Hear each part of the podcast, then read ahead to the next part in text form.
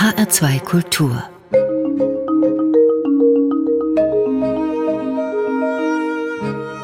Doppelkopf Heute am Tisch mit Simone Rubino. Gastgeber ist Andreas Bomba. Simone Rubino ist Musiker. Sie singen nicht, sondern spielen. Ja, was denn für ein Instrument? Ja, es ist ein gewöhnliches Instrument, weil eigentlich dazu gehören nicht nur ein Instrument, sondern ganz, ganz viele. Es sind unendliche Instrumenten, würde ich sagen. Und zwar ist die Familie vom Schlagzeug, also die Multiperkussion. Und dazu gehören also ganz viele Trommel, was wir sonst kennen, also von vielleicht Rockband, äh, Drumset bis äh, japanische Trommel, ganz große Taikos äh, und jetzt mehr im symphonischen Bereich Pauken, genauso wie Xylophone und dann alle melodischen Instrumenten natürlich dazu, wie, wie Vibraphon, Glockenspiel und hauptsächlich auch Marimbaphon. Man denkt immer Melodieinstrument, das ist eine Flöte, das ist eine Geige. Nein, Zum das Beispiel. wird auch, oder auch ein Klavier. Genau, genau. Aber es wird Das, geklöppelt. das Also wird geklöppelt, ja, ja. Das ist ein richtiges Tastaturinstrument. Deshalb auch heißt es Schlagzeug. Aber im Grunde genommen, also die Funktion des Instruments ist vergleichbar zu einem Cembalo oder ein, ein Klavier. Das heißt, es wird mit, mit zwei Enden gespielt. Jedes Hand hat zwei Schlägel und äh, jede Hand hat unterschiedlichen Funktionen. Das heißt, meistens die linke Hand hat eine Bassfunktion und die rechte Hand hat eine melodische Funktion, aber auch manchmal man mischt beide Ende, um einfach eine, eine virtuose Melodie zum Beispiel zu spielen. Ähm, aber man kann das wirklich vergleichen wie ein Klavier, was eigentlich Klavier auch ein Schlagzeuginstrument ist. Das ist ja so ein Mittelding, kann man sagen. Ganz genau. Eine Seite angerissen, aber sie wird Genau. betätigt durch eine Taste, durch eine Mechanik.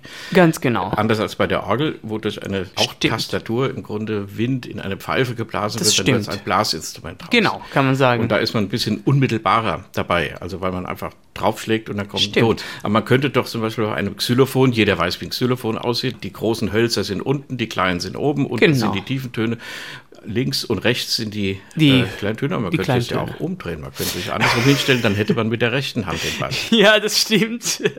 äh, heute wäre das ein bisschen problematisch für wir Schlagzeugern, weil wir sind jetzt natürlich gewohnt, aber natürlich kann man das immer probieren.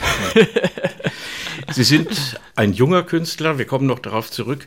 Sie sind viel unterwegs vor Corona, auch das werden wir vielleicht kurz anreißen, Ja. denn das ist natürlich ein starkes Zäsur in jeder künstlerischen Karriere Natürlich. gewesen und ist auch noch nicht zu Ende.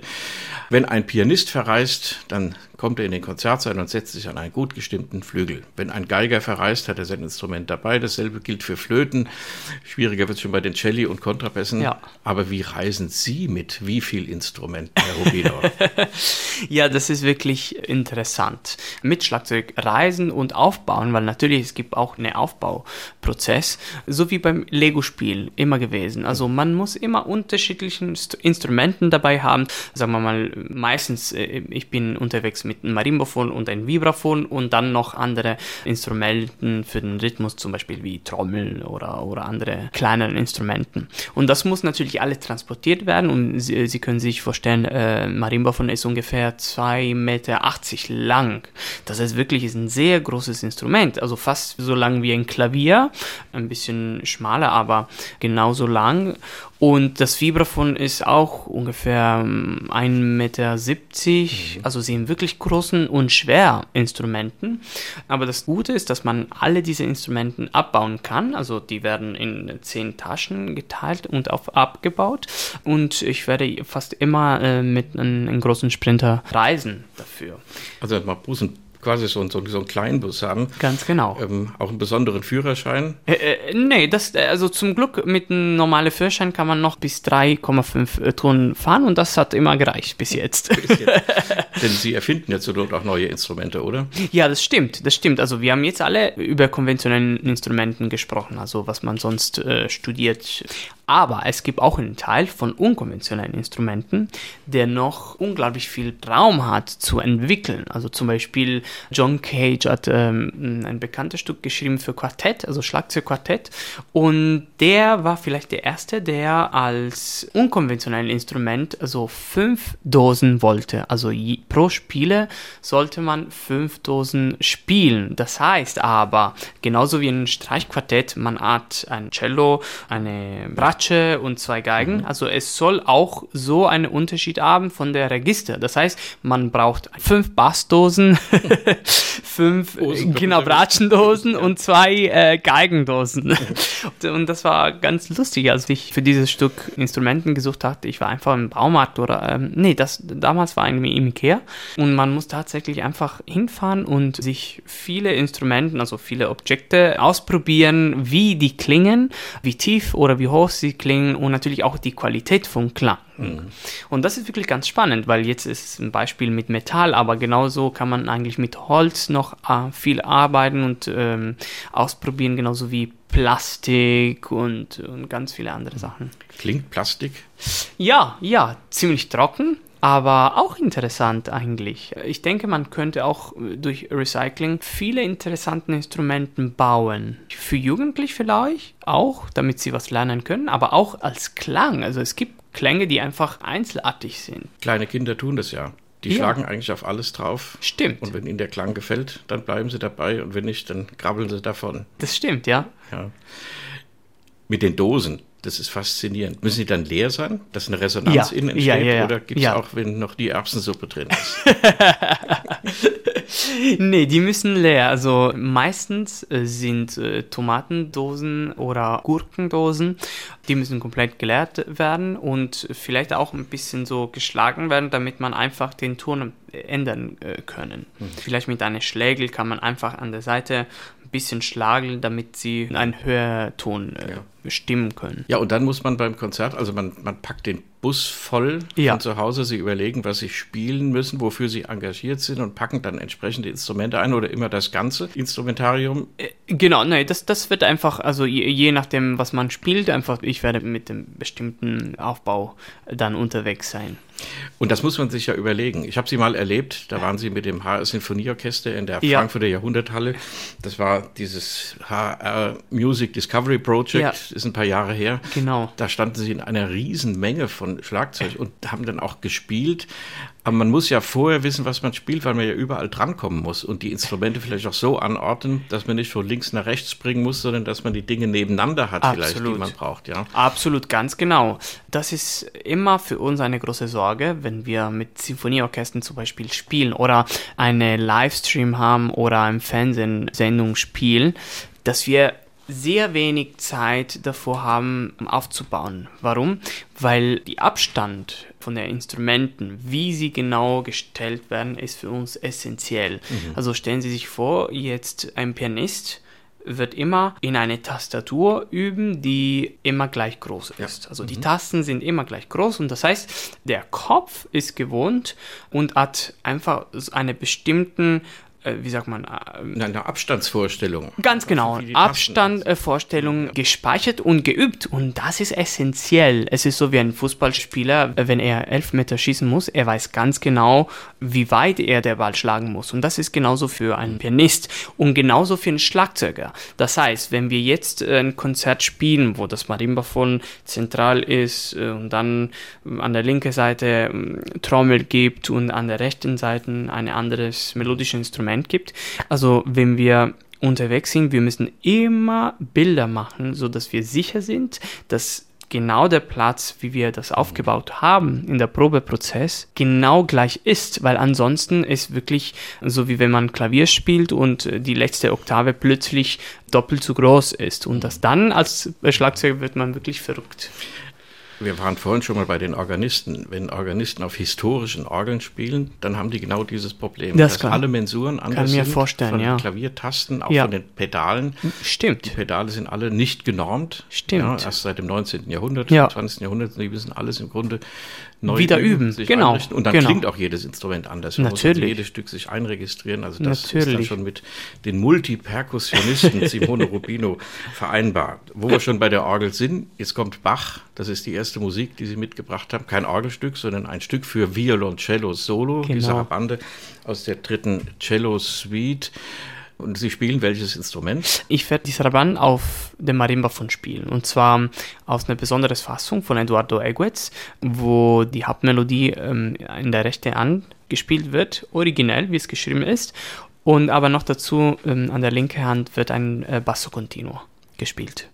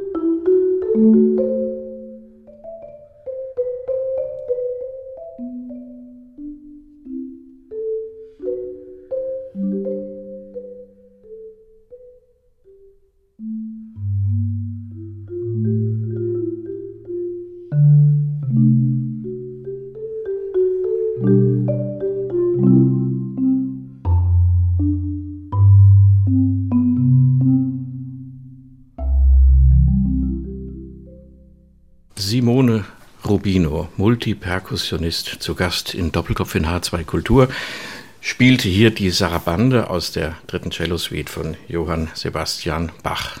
Mit der Melodie in der rechten Hand, so wie Sie gesagt Ganz haben. genau. Und dem Basso Continuo, In der linken den es in der Suite ja nur imaginär gibt, eigentlich in der, in der linken Hand. Das ist eine besondere Kunst. Vier Cello-Seiten, ein Spieler und jetzt ein Spieler, ein Instrument, aber mit vier Schlägeln, Schlägel. Schlägeln in der Hand genau. auf dem Marimbaphon. Eine faszinierende Kunst. Wie kommt man darauf? Wir haben vorhin gesagt, kleine Kinder, die schlagen auch Ja, auf alles, absolut. noch bevor sie laufen können. Hat es bei Ihnen damit auch schon begonnen in dem Alter? Ja, also meine Mutter erzählt mir immer über solche Geschichten. Also als ich ganz jung war, ich war immer fasziniert von Klänge. Ich habe wirklich überall geklopft. Ich wollte immer ausprobieren, wie jetzt ein Glas klingt oder natürlich, das war mir nicht bewusst. Also ich war nicht aus der Suche nach Klänge, aber ich war immer fasziniert von Klopfen und die unterschiedlichen Objekten, also Großen und Dimensionen. Und irgendwann dann hat meine Mutter das verstanden, dass, dass ich eine besondere Begabung hatte, weil sie ist auch Musikerin und, sie hat oft auch mir Melodien gesungen und dann plötzlich habe ich sie nachgemacht. Ganz, ganz einfach und eigentlich hat sie gesagt immer sehr, sehr gut, ganz instinktiv. Und dann äh, haben wir angefangen, also sie hat ein ganz kleines Drumset gekauft, also so ein Spielzeug.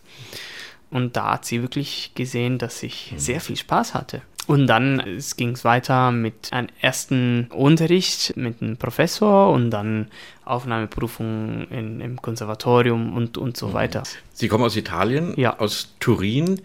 Kann man das studieren? Nur Schlagzeug oder sagen die dann, naja, das kann man nebenher machen, aber zunächst mal lernt Klavier oder irgendein Instrument, was, was halt üblich ist. Ja, nein, nein, nein. Inzwischen kann man das weltweit studieren. Also seit vielleicht 30 oder 50 Jahren kann man das äh, wirklich in der Hochschule studieren. Und wie geht das dann los? Es ist eigentlich einfach, man fängt erstmal mit, mit zwei Schlägeln, also wie jetzt alle Drummer spielen würden, um einfach eine Basic zu bekommen, also eine Haupttechnik, weil natürlich man muss erstmal bestimmten Muskeln trainieren und auch eine besondere Schlägelhaltung trainieren. Und das ist, glaube ich, der Startpunkt, wo man wirklich starten muss. Nach ein paar Monate, dann fängt man wirklich mit Instrumenten zu spielen, eine kleine Trommel, dann geht es weiter vielleicht nach ein, einem Jahr auf dem Marimbaphon, erstmal mit zwei Schlägel, also eine Schlägel pro Hand und dann erst nach drei Jahre vielleicht fängt man mit vier Schlägeln zu spielen.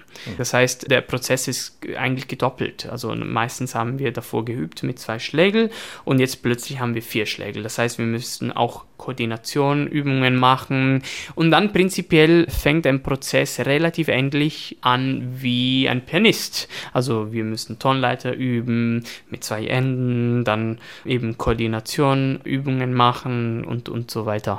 Und dann irgendwann der Professor wird schon merken, auf welches bestimmten Instrument man ein Talent hat. Weil ich denke, jeder hat ein Talent, also jeder Spieler. Und deshalb ist auch wichtig, das zu verstehen und das weiterzuentwickeln. Kommt irgendwann der Punkt, wo man sagt, ich gehe in die Popmusik? Oder ist Schlagzeug in der Popmusik was ganz anderes? Es ist was ganz anderes, aber es kommt. Ich habe auch Freunde gehabt, die das gemacht haben.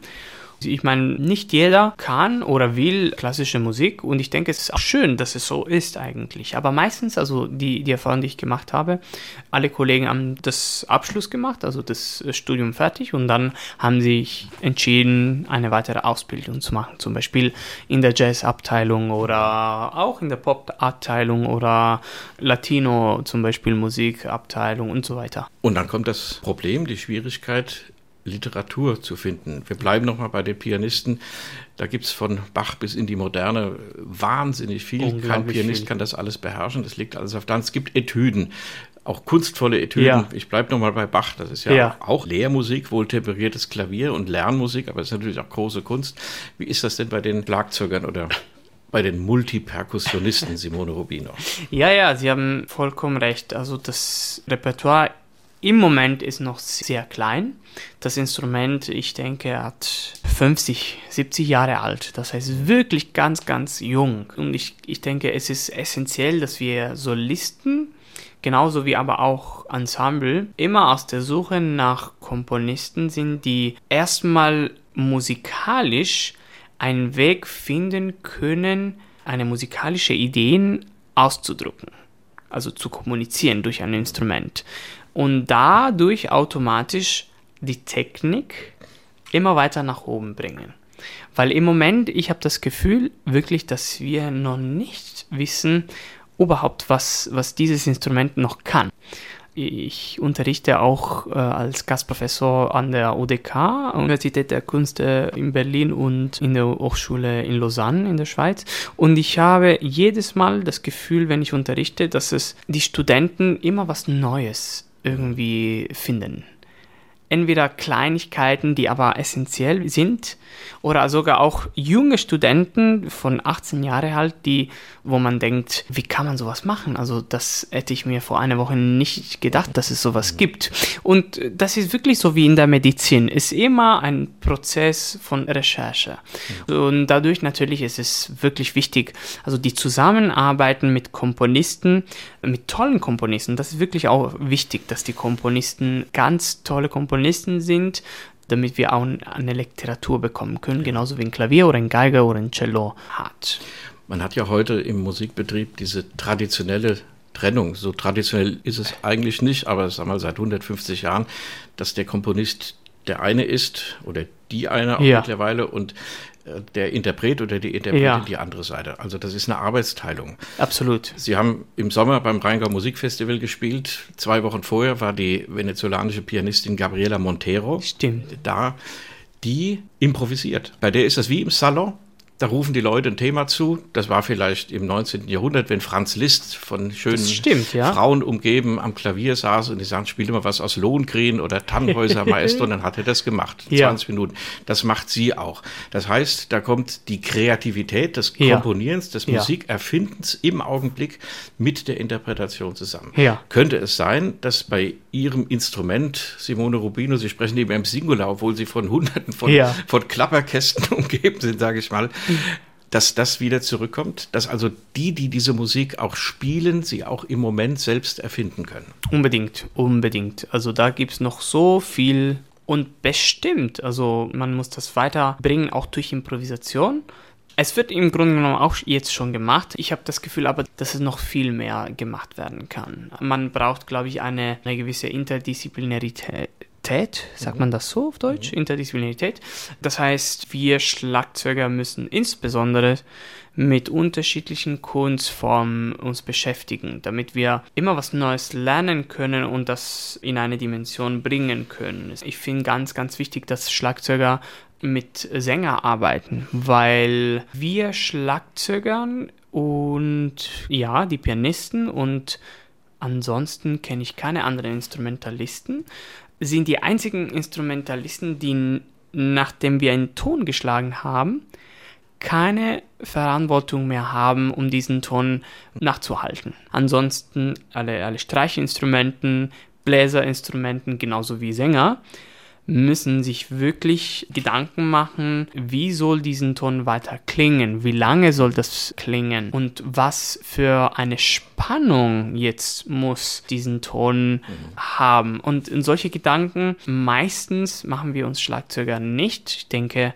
weil wir im Moment noch so unentwickelt sind. Aber ich denke schon, dass wir solche Gedanken auch uns machen müssen. Äh, natürlich, wir können nicht einen Ton halten wie ein Sänger, aber wir können schon uns vorstellen, wie soll diesen Ton klingen. Also wirklich fast wie eine Illusion haben, wo oder wie lange jetzt diesen Ton klingen muss, damit das verbunden werden kann mit dem nächsten Ton. Also was für eine Spannung, was für eine Dynamik, was für, für, für, für eine Emotion will ich damit äh, kommunizieren. Und das sind so alle Gedanken, die eigentlich selber erstmal richtig verstanden haben, seitdem ich angefangen habe zu singen, singen zu studieren. Da kommen wir jetzt drauf, auf die nächste Musik, aber ein Erlebnis noch, das viele Konzertbesucherinnen und Besucher sicher auch haben. Es gibt ja Orchesterstücke, wo ein großes Tamtam, also das ist diese, diese Hey. aufgehängte Scheibe, Genau. wo dann ein Schlagzeuger oder eine Schlagzeugerin mit so einem dicken Schlägel ausholen im Ja. Stück. Und dann fragt man sich, bah, was passiert jetzt? Und dann wird draufgeschlagen Genau. und dann ist der Ton da. So, Stimmt. und man kann nichts mehr tun. Nein, Der Ton ist da. Wenn Nein. man die Mitte nicht trifft oder falsch an der falsche Stelle Das trifft, stimmt. klingt das anders, als wenn man genau den idealen Punkt trifft. Und dann ist die Absolut. Frage, wie lange hält man das aus? Das Genau. verklingt dann ganz langsam. Wenn es am Schluss eines Stücks ist, hält der Dirigent es aus oder sagt, jetzt halt mal die Hand drauf, dass das aufhört, die Leute wollen Genau. Beifall klatschen und so. Also das ist diese Qualität, die erzeugt werden kann, ohne dass man es beeinflussen kann. ja, Das ist das, was Sie meinen. Ganz genau, ganz genau. Das Einzige, wie Sie gesagt haben, was wir machen können, ist zu entscheiden, wie lange soll diesen Ton klingen. Das heißt, wir können das schon dämpfen, aber nicht in jedem Instrument. Zum Beispiel jetzt bei Tamtam, ja.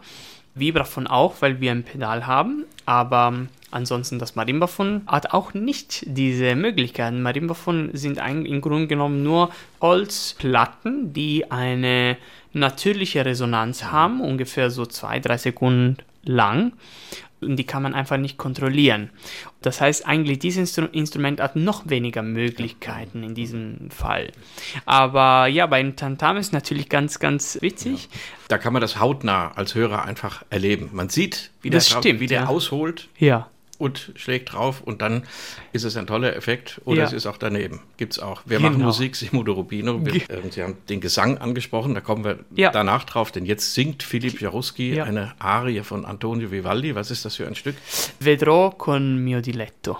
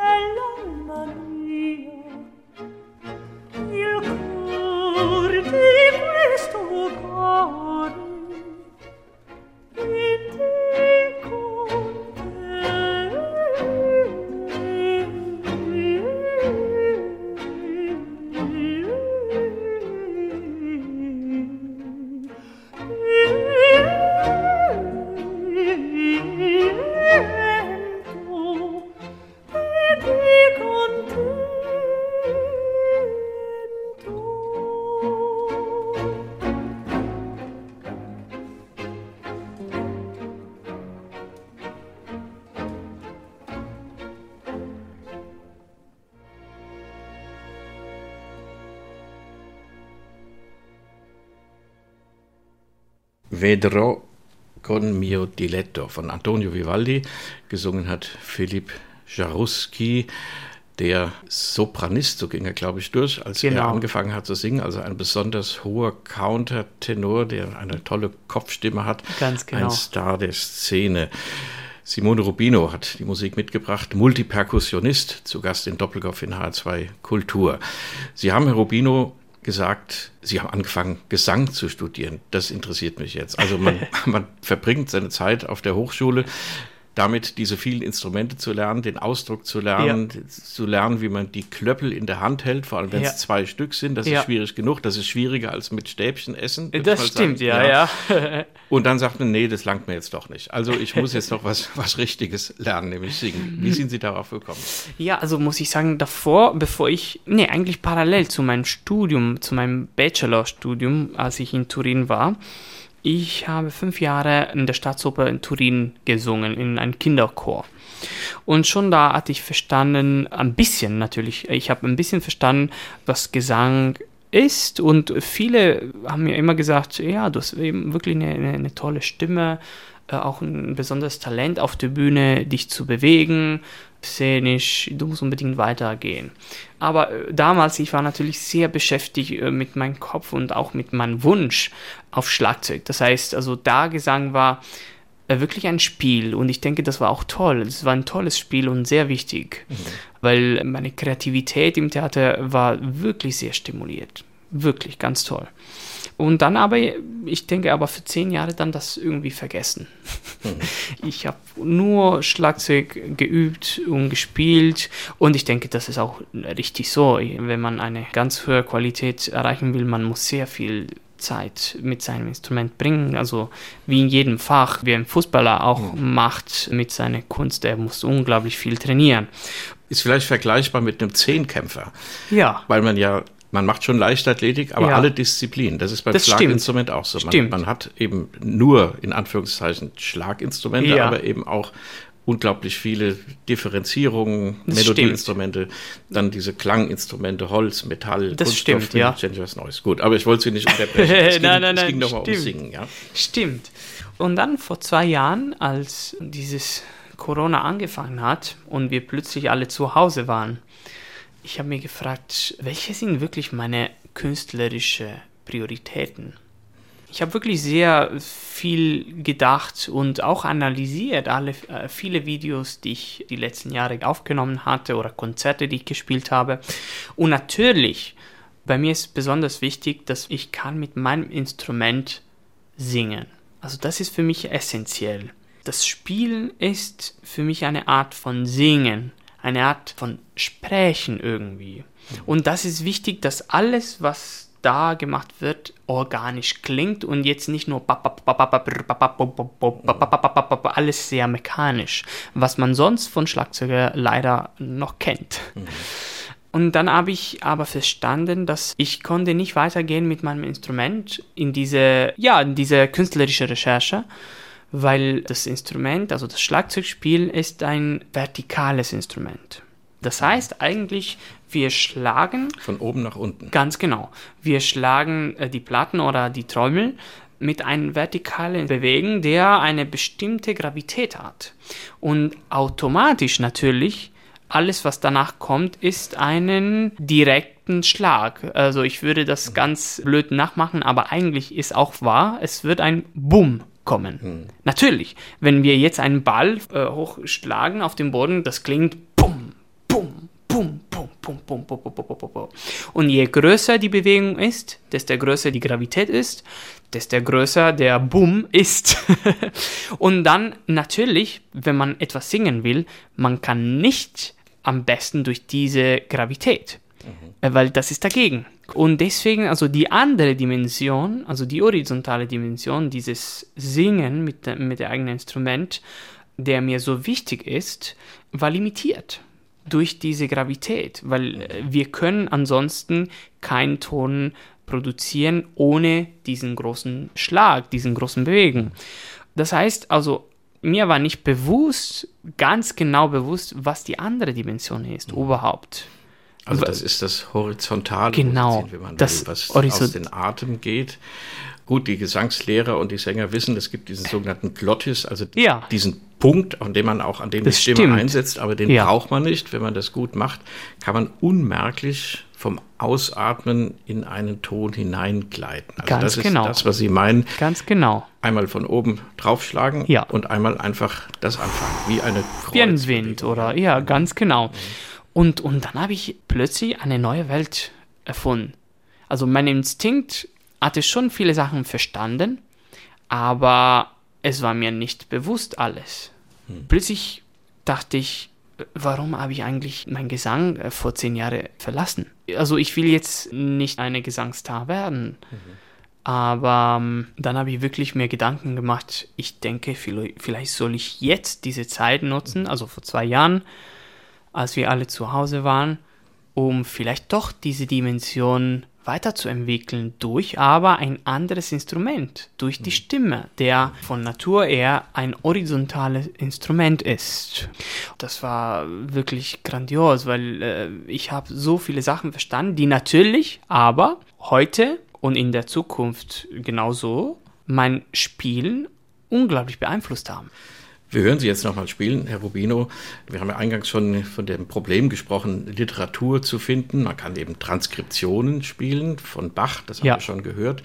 Das braucht man dann einen guten Musiker, wie den genannten Eduardo Egoes, der sowas dann halt schön arrangieren genau. kann. Aber es gibt auch originale Werke. Jetzt kommt was von Yannis Xenakis, griechischer Komponist, der lange in Paris gelebt Ja. hat.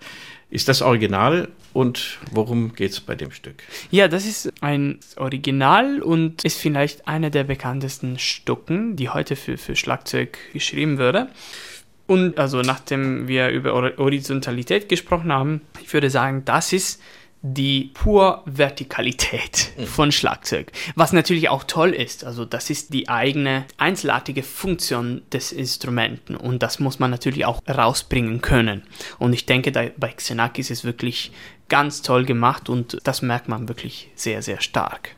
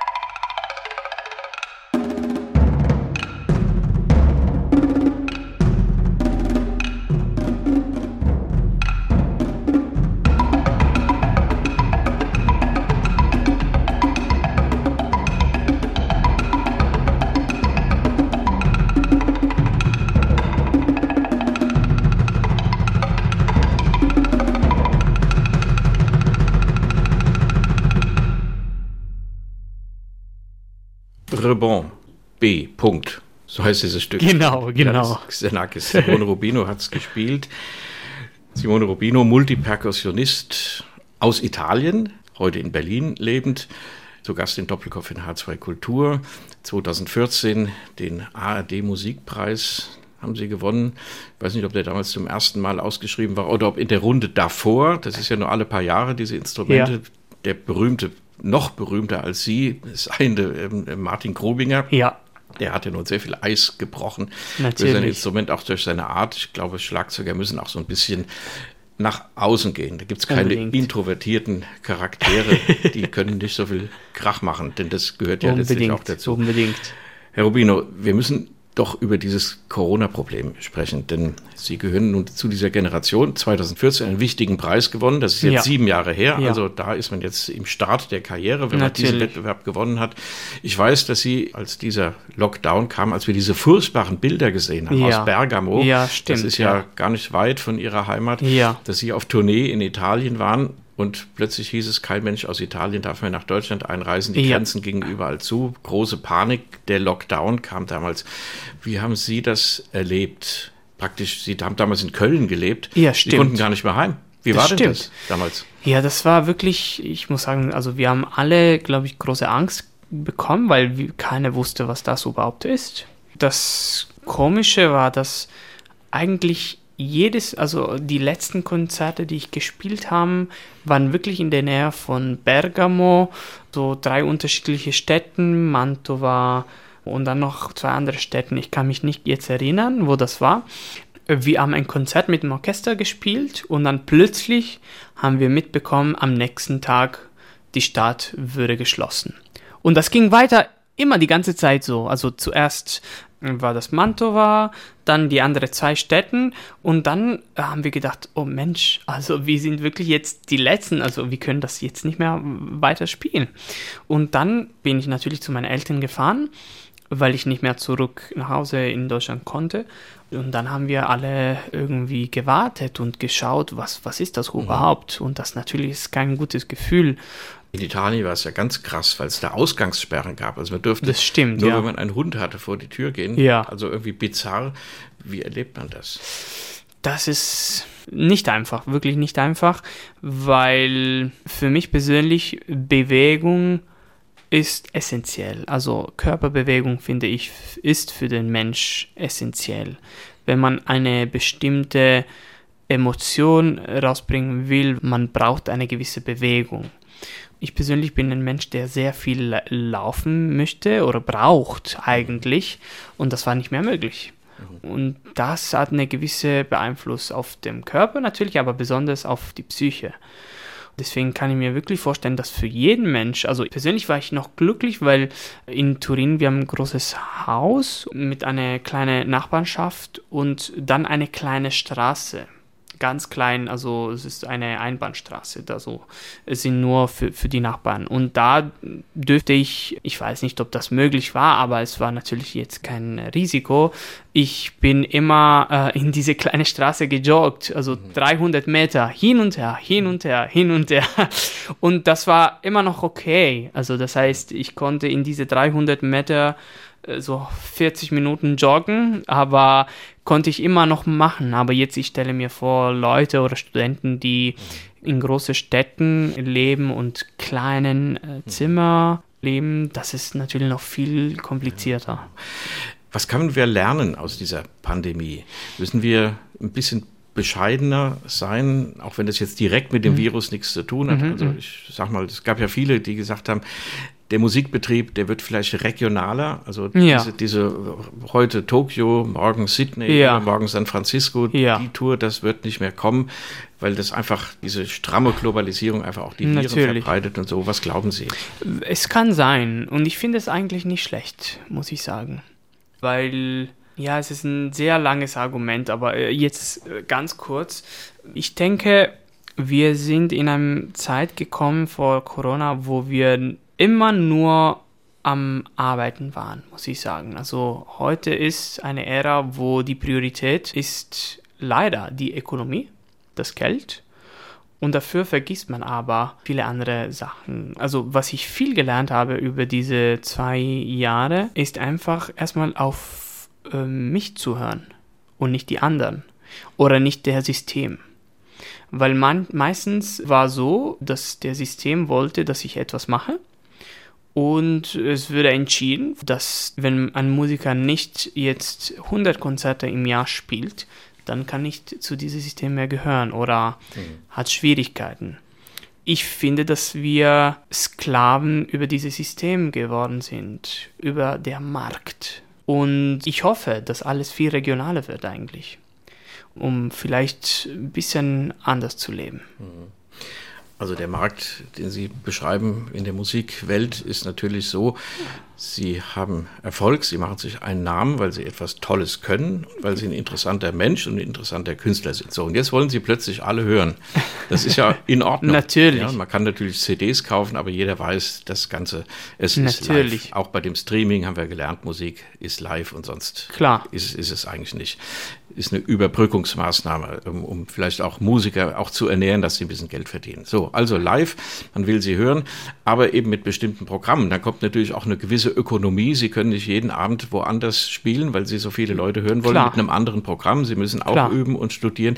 Also man muss dann doch auch Kompromisse machen und nebenbei, sie müssen auch von Natürlich. was leben. Also Natürlich. klar, man kann irgendwann verdient man gut pro Ja. Abend und dann hat man ein Limit und sagt, das langt mir jetzt. Aber das geht nicht jedem Musiker so. Es gibt viele junge Leute, gerade die mit 150 Euro am Tag in irgendwelchen Ensembles spielen, gerade bei Klar. der alten Musik, die einfach spielen müssen, spielen, spielen, Ja. spielen. Und ähm, das steht ja doch in einer gewissen Diskrepanz. Unbedingt, unbedingt. Ja, meine Meinung nach ist, ein neues System zu bauen, der aber, ich denke, nicht möglich wird. So ein ganz neues System haben, wo die künstlerische Leitung auch ist von Musiker oder Menschen gemacht, die unglaublich viel Kenntnis haben von Musi Musik, Psychologie und Philosophie, glaube ich. Und nicht nur unbedingt Leute auch die Finanzerfahrung haben.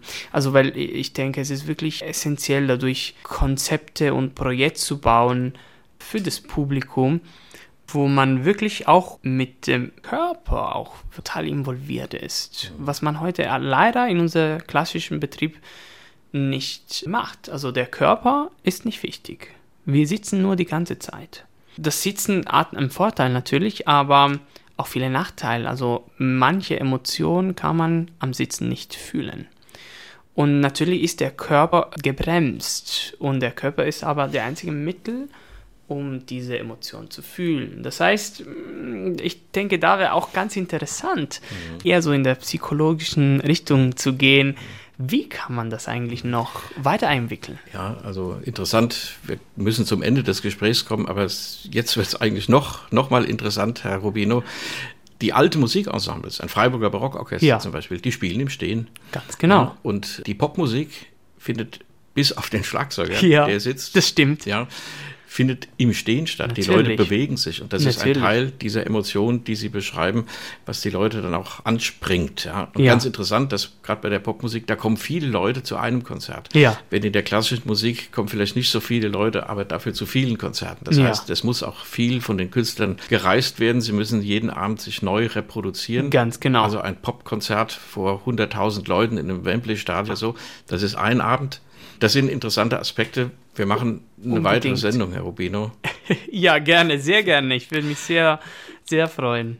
Wir hören jetzt nochmal Philipp Jaruski, vorhin schon gehört, jetzt mit Monteverdi, Pur di mio aus L'Incoronazione di Popea, zusammen mit Nuria. Rial, dieser wunderbaren äh, Sopranistin, L'Arpeggiata und der Christina Pluha sind die Instrumentalisten. Warum zweimal Jaruski? Ganz kurz, was fasziniert Sie an diesem Sänger? Ja, es ist, das war eigentlich der erste Sänger, den ich als Countertenor kennengelernt habe und natürlich jetzt, das war zufällig, ist immer noch jetzt einer meiner Lieblingssänger, weil ich bin auch selber äh, Countertenor, jetzt nicht Sopranist wie Jaruski, sondern eher so Altus. Und ich bin eh wirklich ganz faszinierend von was er macht und deshalb habe ich alle seine Platten gekauft. Doppelkopf in H2 Kultur mit Simone Rubino, dem Multiperkussionisten. Gastgeber war Andreas Bomber. Vielen Dank fürs Gespräch. ja, und, danke Ihnen. und vielen Dank fürs Zuhören.